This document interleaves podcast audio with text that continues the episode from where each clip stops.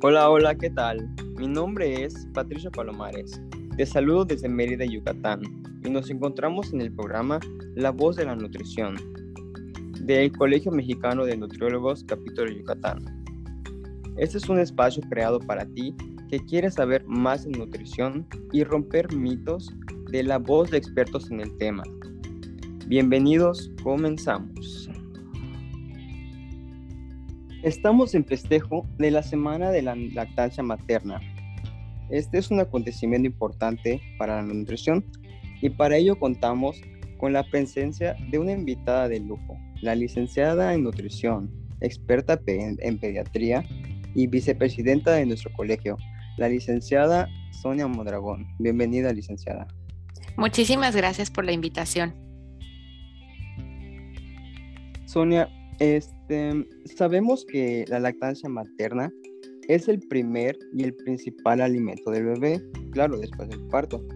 Para las personas que nos escuchan, tú como experta, ¿por qué les dirías que es importante realizar la lactancia materna y cuáles son los beneficios que se obtienen de ella?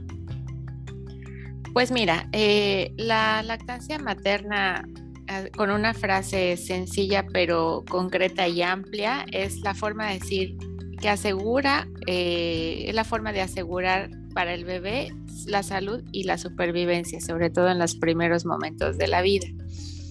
Y eh, pues los beneficios yo los clasificaría en para quién es el beneficio, porque finalmente la lactancia es un acto que aunque realizan la mamá y el bebé, benefician muchos contextos. Por ejemplo, hay beneficios para el bebé, para la madre, para la economía, para la sociedad, para la ecología. Entonces, por ejemplo, si, si pudiera platicar brevemente de cada uno de ellos, eh, por ejemplo, en los bebés está más que comprobado que los bebés que, eh, que consumen o que eh, toman leche materna tienen menores riesgos de padecer otitis media y enfermedades gastrointestinales. ¿Por qué? Porque obviamente la leche materna prácticamente es un ambiente estéril y, y pues poner en riesgo al bebé con un biberón pues supone el manejo higiénico de otras cosas, de los alimentos, de los instrumentos.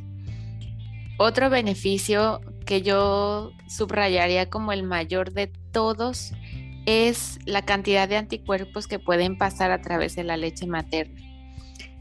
Cuando yo estudiaba nutrición en la carrera, pues yo te puedo comentar que lo que vimos de lactancia fue mínimo, ¿no? O sea, nada más como que los maestros nos apoyaron en saber que si gastaba calorías la mamá, que si no gastaba las calorías y ya. Pero sabíamos muy poco de la leche materna y cuando me fui adentrando este mundo como de, de la alimentación infantil, las fórmulas eran diferentes. En una cosa sí, pues te puedo decir, a lo largo de la historia y de los años han ido mejorando tratando de equipararse a la leche materna pero hay un componente que yo creo ni en mis sueños, ni en nuestros sueños, ni cuando, ni aunque pase mucho tiempo, yo creo que la ciencia va a poder equiparar, es el sistema inmunológico que pasa de la madre hacia el bebé. Es decir, cuando, por ejemplo, eh, no sé, por ejemplo, con esta situación de la pandemia del coronavirus, hay muy pocos estudios, tampoco estoy diciendo que sea un hecho contundente porque no es una evidencia clara, dado que esta situación es reciente y la investigación también, pero se ha demostrado que, por ejemplo, las madres o que adquieren el virus de COVID-19 o se vacunan con la vacuna contra el COVID-19, pasan estos anticuerpos este, especiales a sus bebés de tal manera que si se llegan a enfermar les da levemente o pareciera que la vacuna pues no es que pase intacta, pero los anticuerpos que produce la madre los produce también el bebé apoyándole a que se enfermen menos. Y ese sería como lo más importante. También eh, hablando de los beneficios del bebé es que la leche materna es un alimento completo y pues provee la cantidad de, de, energía y de nutrientes, nutrimentos importantísimos por lo menos los primeros seis meses de vida. Y esos beneficios no decrecen, lo que pasa es que las necesidades nutricionales del bebé van creciendo, pero la leche materna, sus tasas de energía y de nutrimentos se mantienen a lo largo de la vida y a lo largo de la vida estoy hablando de años de lactancia. También se ha eh, demostrado que los niños eh, que reciben lactancia materna tienen mejores desempeños en exámenes de inteligencia y que tienen menos riesgos de padecer sobrepeso o obesidad. Esos serían como algunos este, beneficios. Hablando de la mamá, por ejemplo, se ha demostrado que las mamás, sobre todo las que lactan más tiempo, tienen menor riesgo de padecer cáncer de mama y de ovarios. Hablando de, por ejemplo, de la ecología, pues la lactancia materna produce menos emisiones de CO2 porque obviamente aunque nosotros los seres humanos emitimos eh, gases tipo invernadero, no los producimos en la taza que los produce un ganado de 500 kilos, por ejemplo. Eh, no generamos contaminación a través de empaques porque la leche materna viene en su propio empaque y obviamente no, no, no, tenemos uso de agua tanto de producción en la fábrica como deshidratación del agua para convertirla en polvo como rehidratación en un biberón. O sea, la leche materna tiene el agua que, que genera el cuerpo de la mamá. Y pues finalmente para la sociedad y la economía, pues es un importantísimo paréntesis también hablando de la situación económica que tenemos a nivel global. Pues no, no quisiera decir que la leche materna es gratis, o sea, sí es gratuita porque realmente económicamente no nos cuesta nada, pero pues en alguno, algún lugar alguna vez leí que si la leche materna pudiera tener un costo sería impagable para cualquier familia, o sea, para cualquier familia, ¿no? Entonces, eh, por ejemplo, en un contexto, hablando recientemente, por ejemplo, aquí en, en México, en nuestro país, por ejemplo, solo el primer mes de lactancia con una fórmula láctea, pues para un bebé recién nacido, costaría alrededor de 2.800 pesos el primer mes cuando es lactancia materna, pues realmente el costo económico es lo que come la mamá, que eso prácticamente es lo mismo que todos los días estuviera embarazada o estuviera este, no, sin bebé. Entonces, los beneficios van en varias directrices. Y bueno, a largo plazo, si estamos hablando de que es un paso importantísimo hacia la salud y estos niños que reciben leche materna pueden estar un poco más sanos cuando son adultos o empiezan el camino de la salud adecuadamente, pues obviamente el costo que vamos a tener de enfermedades en el sistema de salud va a ser muchísimo menor. Pues claro, eh, yo concuerdo totalmente contigo, o sea, los, beneficios son, son muchos, son bastantes y, creo que sí es muy importante este, en la lactancia materna, ¿no? Nada como, como lo natural, ¿no? Eh, Así es. Pues igual sabemos que a lo largo de este periodo, este, igual pueden surgir, surgir complicaciones como, no sé, problemas de succión, pues dolor causado pues, por la misma succión del bebé. Pues, hay, madres que han referido dolor después de cierto tiempo de, de amamantar. Eh, para eso hay técnicas o recomendaciones que en base a tu experiencia como experta en el tema puedas darle a las mamás que nos escuchan. Sí, mira, eh, esto es bien importante porque yo creo que el tener una buena asesoría en el tema de la lactancia puede hacer que mejore la tasa y la bueno, el desenlace de, la lactancia. Eh, o sea, ahora lo que yo creo que es muy importante es recibir asesoría prenatal, o sea, conocer qué es la lactancia materna, prenatalmente. Ahora yo les puedo compartir como en experiencia de que yo lo he vivido dos veces. Em, ¿Qué pasó con, en mi caso? Que pues en parte de nutrición ves en la parte de anatomía la glándula mamaria y no sé, ¿no? O sea, es, es, burdo decirlo, pero sabes que tiene conductos y que tiene glándulas y que tiene piel, pero es bien diferente verlo en un papel hasta ya vivirlo en, pues en persona, ¿no? Por ejemplo, este, una de las complicaciones que me ha tocado como vivir más de frente es las mamás que refieren que no tienen leche, ¿no? Entonces tengo poca leche o tengo, mm, me sale muy poca leche Sin embargo, cuando van a sus consultas mensuales, el bebé sube muy bien de peso. Entonces es la clara evidencia de que sí producen bien. Pero a qué me refiero? Muchas mamás, por ejemplo, se extraen la leche y no sé, uno en la cabeza, como nunca lo he experimentado, a lo mejor piensa que, no sé, como las vacas, ¿no? Uno ve las caricaturas y ve que ordeñan una vaca y sale un chorrote de leche y uno dice, claro, así debe de salir.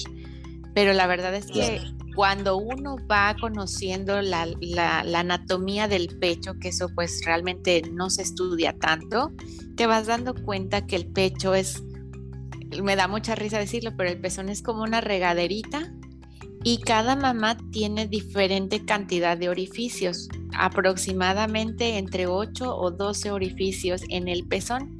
Entonces cuando intenta salir la leche no sale a chorros como en las caricaturas, sale a goteo, como si fuera una regaderita de poco a poquito. Entonces, para juntar una onza, dos onzas, se requiere de tiempo.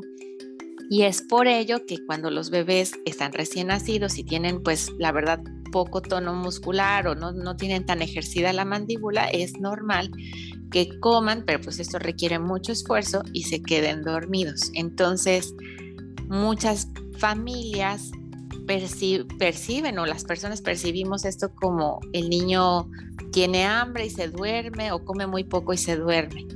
Entonces yo creo que es, es, importante la asesoría prenatal y en aquellos casos que no se pueda tener asesoría prenatal, porque probablemente hay lugares donde ni existe, yo creo que el acto de maternar debe ser un acto acompañado por la sociedad, es decir, porque hace muchos años había más lactancia materna, además de que no habían fórmulas, obviamente pues muchas veces como las mujeres tenían muchos hijos, las hijas mayores tenían la oportunidad de ver cómo su mamá daba lactancia y a lo mejor ellas mismas ya estaban embarazadas de sus propios hijos.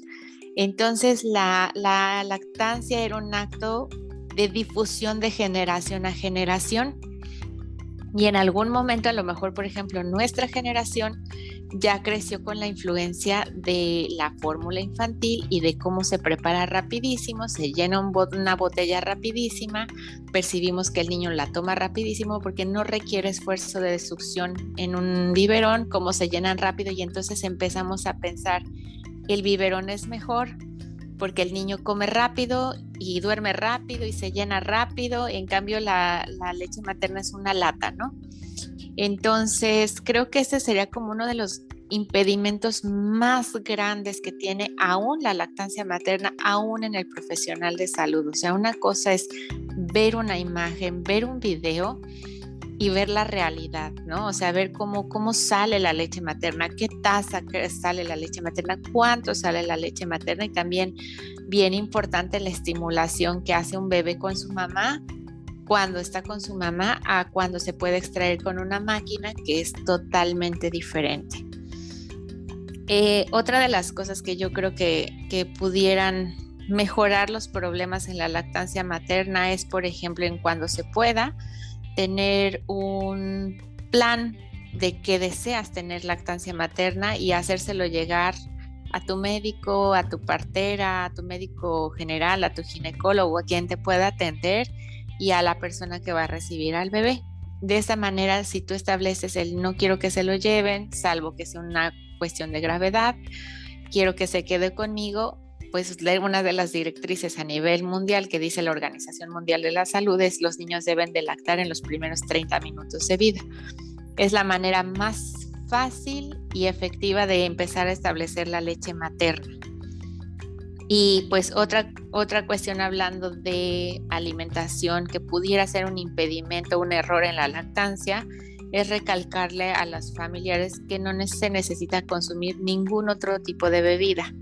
Es decir, si la lactancia materna está siendo efectiva, no se necesita complementar con fórmula para que el niño crezca mejor o em, puede seguir con lactancia materna exclusiva los primeros seis meses y eso no quiere decir que el bebé necesita, aunque estemos en Yucatán a 50 grados centígrados, consumir aguas o otro tipo de bebidas como café o té, ya que la leche materna cuando es a libre demanda, es decir, cada vez que el niño lo pide, pues puede suponer una fuente de hidratación. Y esto de, tener la leche materna a libre demanda, pues me lleva como a platicar de la importancia del alojamiento conjunto, tanto hospitalario como en casa. Es decir, que la mamá esté cerca del bebé.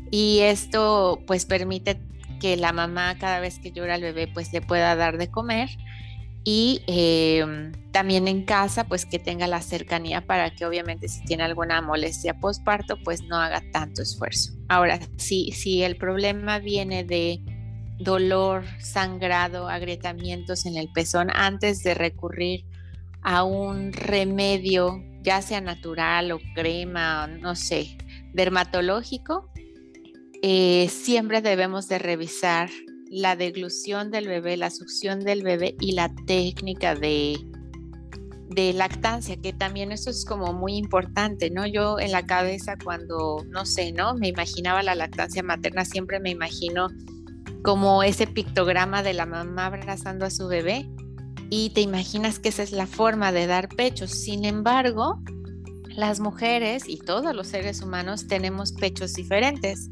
diferentes formas, tamaños y texturas. Entonces, este, es importante que así como hay diferentes tipos de pecho, pues también hay diferentes posturas de lactancia y siempre hay que realizar la que es más efectiva para mamá y bebé.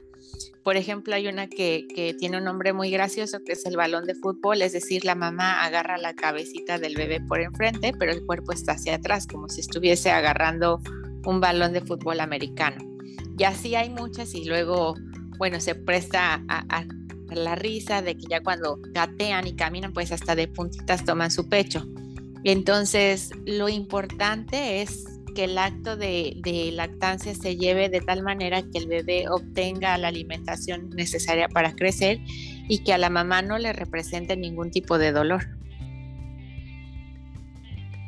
Claro, y igual yo creo que igual por ello es importante la educación y el acompañamiento de un nutriólogo. Obviamente este, durante el embarazo y pues durante el proceso de lactancia, o sea, la nutrición es súper importante y la educación también. Yo creo que eso puede este, ayudar pues a todos estos problemas que se pueden ir dando. Esto igual me lleva a otra pregunta, que sabemos que al igual que las complicaciones, como comentabas, hay casos en, los que las mamás deben estar ahí pues para recibir la lactancia, pero por X motivo hay mamás que, no sé, llámese un trabajo demandante en cuanto tiempo u otros motivos, no pueden realizar la lactancia. En este caso de que no se pueda llevar a cabo, ¿existe algún riesgo que pueda comprometer la salud del bebé? Pues Mira, como lo comenté eh, al principio, o sea, se ha documentado que llegan a, llegan a tener, pero eso no es una obligación. Los bebés pueden llegar a tener un riesgo de tener enfermedades de oído y diarreas, eh, sobre todo por el manejo higiénico de los alimentos. Entonces, por ejemplo, es un punto muy importante abarcar de parte de los que somos o formamos parte de la asesoría en la lactancia, desde cómo mantener nuestras manos limpias, uñas cortas, sin barniz, este, cómo limpiar los biberones, cómo, no sé, mantener la fórmula, qué temperatura debe de estar, cuánto tiempo dura la, la lactancia para tratar de prevenir estas como posibles complicaciones. También aquellos niños que pueden pueden o en su historial, eh, ya sea de mamá, de papá, tienen historial de alergia, se pueden llegar a sensibilizar al consumir una fórmula infantil. ¿Por qué? Porque la fórmula infantil no es de leche materna, o sea, nosotros somos mamíferos y los mamíferos no somos alérgicos a, las, a la leche de nuestra propia mamá. O sea, no hay alergia de leche de mamífero humano a leche de mamífero humano, eso no existe pero sí nos podemos sensibilizar a otro tipo de bebidas que existen adaptadas para los bebés, como lo es la leche de vaca, la leche de soya, la leche, bueno, bebida de arroz, bebidas de otros tipos de que, que existen en el mercado, ¿no? Entonces hay un riesgo de alergia.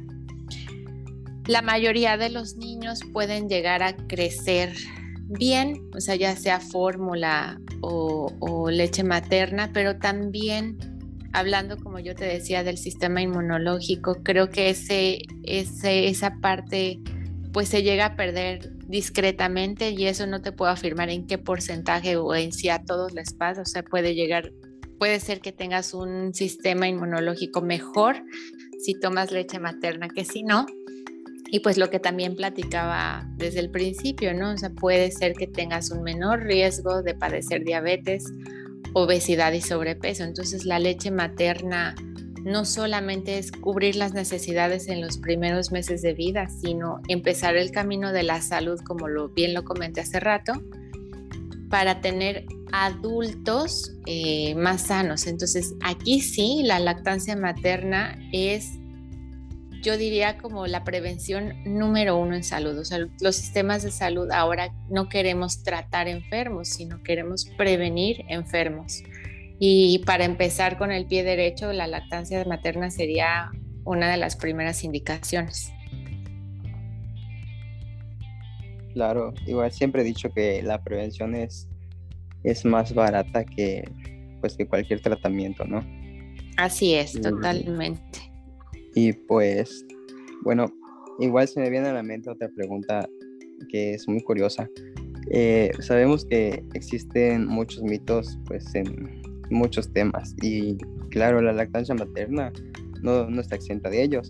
Y por ejemplo, yo he escuchado de personas que dicen que el ingerir cierto alimento como la cebolla, ajo o alimentos que contienen estos mismos pueden llegar a cambiar el sabor de la leche. O sea, yo, yo por eso te quisiera preguntar, ¿qué tanto es cierto y qué tanto es mito? O si conoces algún mito que nos quisieras compartir.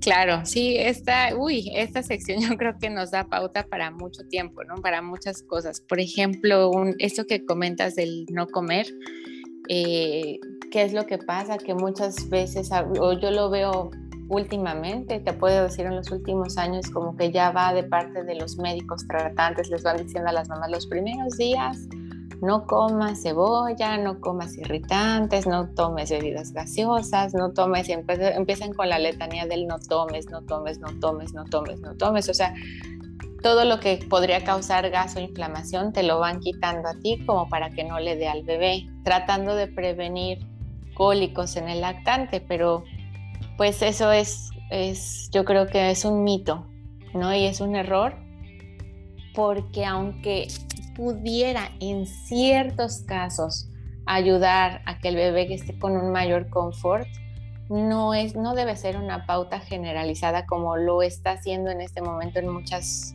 en muchos lugares, ¿no? No es una indicación adecuada. Imagínate si nosotros nos ponemos a decirle a la mujer que está cansada y que está pues haciendo su mejor esfuerzo por tener lactancia en, no sé, en una sierra de Oaxaca, decirle, ¿sabes qué? No comas mole. Pues yo creo que es ilógico, ¿no? Es gente que ha crecido con ese tipo de alimentación y está acostumbrada a su sistema digestivo a ese tipo de alimentos y a ellos no les distiende ni les causa gastritis y nosotros a lo mejor que no estamos acostumbrados, sí. Entonces, eh, quitar alimentos por prevención de cólicos o de que se sienta mal el desconfort creo que es un error porque sí los alimentos confieren un sabor diferente y un olor diferente a la leche materna, pero en una escala que no te puedo decir si es medible o no, pero en una escala chica, escala chica, no quiere decir que si tú comes mole, tu leche materna sabe a mole o que si tú comes manzana sabe a manzana, ese es un error pasan ciertos tipos de componentes activos a través de la leche materna que pueden hacer que se sienta diferente, ¿no? Pero es, es son diferencias chiquititas y pues quién puede aseverar que, que, que, es mucho o que es poco si la verdad nosotros como adultos no probamos leche materna ni la ingerimos, ¿no? Entonces el bebé se adapta perfectamente a esos cambios. Yo creo que lo adecuado, más bien en insistir en que no debe de comer la mamá, es que sí debe comer, o sea, que lleve una alimentación adecuada, balanceada, completa, que le permita sentirse bien. Eh, ¿Qué otras cosas he escuchado? Por ejemplo, que ya digo, son mitos y no, no es que me burle de ellos, sino simplemente hay que recalcar lo que son mitos. Por ejemplo, que a la mujer no le debe dar corrientes de aire mientras lacta porque se va la leche materna.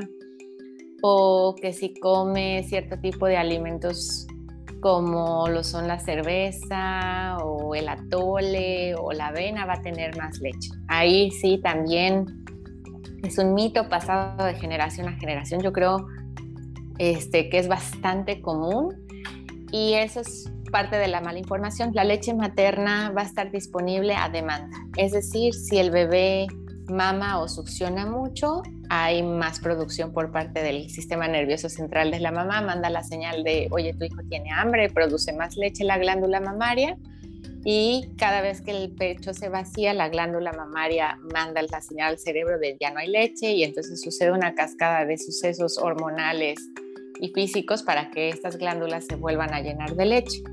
Entonces, a mayor demanda y mayor succión, pues mayor producción de leche. Cuando no hay un buen apego, cuando hay estrés, cuando eh, el bebé no está y no se saca con regularidad la leche, se llega a producir menos, pero la producción definitivamente no depende del tipo de alimentos que consume la mamá, sino de la succión del bebé. Y bueno, hablando, yo quisiera así como recalcar, aprovechando que ya lo mencioné de las bebidas alcohólicas, no es que no se puedan consumir, pero sí se deben de restringir en cuanto al volumen y el tiempo que tardan en, vamos a decir, en suceder la digestión de, por parte del componente de alcohol en el cuerpo de la mamá, porque sí pueden pasar fracciones de alcohol a través de la leche materna y bueno, eso no, eso no, debe suceder porque es un componente tóxico para el cuerpo del bebé. Eh, ¿Qué otra cosa he escuchado como mito que, me, pues, pues, como me desilusiona mucho es escuchar que después de cierto tiempo la leche materna literalmente es agua de calcetín, que no sirve, que está aguada, que es pura agua o que solamente el niño agarra a la mamá como chupón. O sea, ese, esa frase me choca porque las mamás nunca hemos sido chupones de nadie. O sea, somos criadoras y somos cuidadoras, pero chupones no.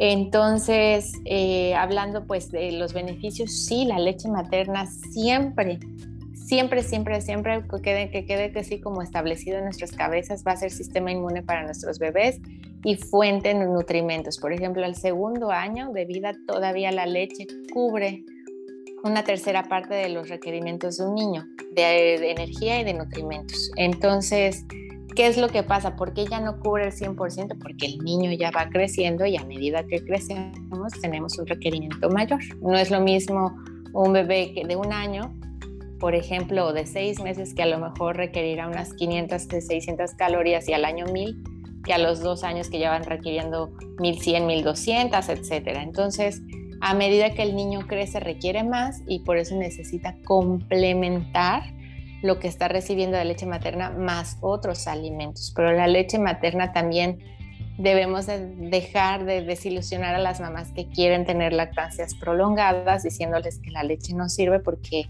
la leche finalmente es un alimento y yo me declaro como eh, como yo creo que debería ser el único alimento al que se le debería de denominar como superalimento. ¿Por qué? Porque es el que contiene todo, todo, todo lo que es capaz de crecer un ser humano, así de plano. Entonces debería ser considerado el único superalimento a nivel mundial. Sin, duda, y, pues igual esto me lleva a lo que mencioné anteriormente, ¿no? La importancia del nutriólogo en el proceso y, y este, la, la, información o la educación nutricional que debe tener. O sea, todas las mamás, las personas. O sea, la nutrición es muy importante y cabe recalcar. Este, y pues me, me, gustaría hacerte mil preguntas más, pero siento que nos extenderíamos mucho. La lactancia materna es un tema muy profundo que, que nos puede llevar mucho tiempo. No, bueno, no quisiera quitarte más tu tiempo, yo quisiera agradecerte más que nada tu presencia y pues todo el conocimiento brindado el día de hoy en este que es nuestro capítulo número uno, nuestro capítulo de estreno, esta temporada número uno. Y no sé si quieras compartirnos algo más, algo extra que pienses que, que sea importante mencionar, que no hayamos tocado, que quieras hacerle llegar a las personas que nos escuchan. Pues eh, no, pues la, muchísimas gracias por la invitación, de verdad es un honor para mí compartir este tema que les digo, este, lo he sufrido y lo he vivido en carne propia y también lo he amado y lo he aprendido a conocer más, ¿no? Eh, pues me gustaría hacer mi cierre eh, recalcando que la lactancia materna pues debe ser atesorada por todos, no solo como una etapa de la vida, sino como aquella, aquella situación o aquel factor que promueve el desarrollo de los niños en todos los aspectos, emocionalmente, psicosocialmente, físicamente, y que también la lactancia materna marca el inicio en la brecha del camino de la salud de etapa adulta. yo creo que la sociedad quiere adultos más sanos y como mamá tú quieres ver a tus hijos crecer sanos. Entonces, eso sería como la etapa inicial y la forma de hacerlo. No quiere decir que no no quiere decir que no se puede sustituir, o sea, sí, sí, pueden haber sustitutos que le dicen mal, sustitutos de leche materna, porque no creo que nadie la sustituya. Sin embargo, este, yo creo que no hay que recalcar que sí se puede sustituir, sino hay que recalcar cuántos beneficios aún no se conocen de la leche materna y que probablemente sean insisto, este, difíciles de sustituir, ¿no? Y eh, bueno, importantísimo aperturar el conocimiento a toda la población de lo que es natural. Eh, creo que cuando como familia eh, una mamá está lactando y a lo mejor es un proceso que no se ha vivido por parte, por ejemplo, de los hermanitos o a lo mejor por primera vez por el esposo, es, es la forma de acercarnos a lo natural y es importante conocerlo y no denigrarlo, sino aperturarlo a que es algo natural que no me encanta que existan lugares especiales para lactar, o sea, sí entiendo que hay mujeres que tienen como más pudor y les gusta utilizarlos y no estoy juzgando para nada, pero me parecería más natural aún que la mujer pudiera lactar en cualquier momento de la vida, en cualquier lugar, sin ser juzgada a los, ojos de los demás. Y bueno, con esta pandemia que nos ha obligado a, a estar más encerrados, pues yo creo que sería muy importante acercarnos a las mujeres que están lactando y ofrecerles todo nuestro apoyo. Finalmente la lactancia materna es trabajo de la mujer que tiene el pecho, pero pues como sociedad muchas veces es importante apoyarlas en, en, lo que necesitan hacer, en ofrecerles ayuda, manos extra, yo te lo puedo decir que yo ya lo viví, este, no sobran. Uno siempre este, puede delegar cosas que a lo mejor uno por estar con el bebé, que es el único trabajo como el más importante, ser la vaquita lechera para tu bebé. Este, es importante tener el apoyo de, para que tú lo puedas vivir al máximo. máximo. Y pues eh, como en la búsqueda del valor de la mujer que también se ha dado en estos últimos años y de, de generar valor para la mujer, me parece muy importante eh, luchar contra los comentarios o las acciones que demeritan a las mujeres que quieren conservar la lactancia materna. Eso me parecería como lo que me gustaría transmitir y el broche final de esta conversación. Perfecto, pues muchísimas gracias y a mí me gustaría decirle a la gente que nos escucha que pues todo esto que hacemos lo hacemos con el afán de brindar la información que creemos necesitan y, y claro, seguir aprendiendo y pues rompiendo esos mitos que se van, van surgiendo o se van dando de generación en generación. Eh, y nada, muchísimas gracias por, pues, por estar aquí. Gracias a ustedes. Buenas noches. Buenas noches, Sonia. Esto fue La Voz de la Nutrición, del Colegio Mexicano de Nutriólogos Capítulo Yucatán. Les invitamos a seguirnos en nuestras redes sociales para estar al pendiente de los próximos capítulos y seguir aprendiendo juntos. Muchas gracias y hasta la próxima.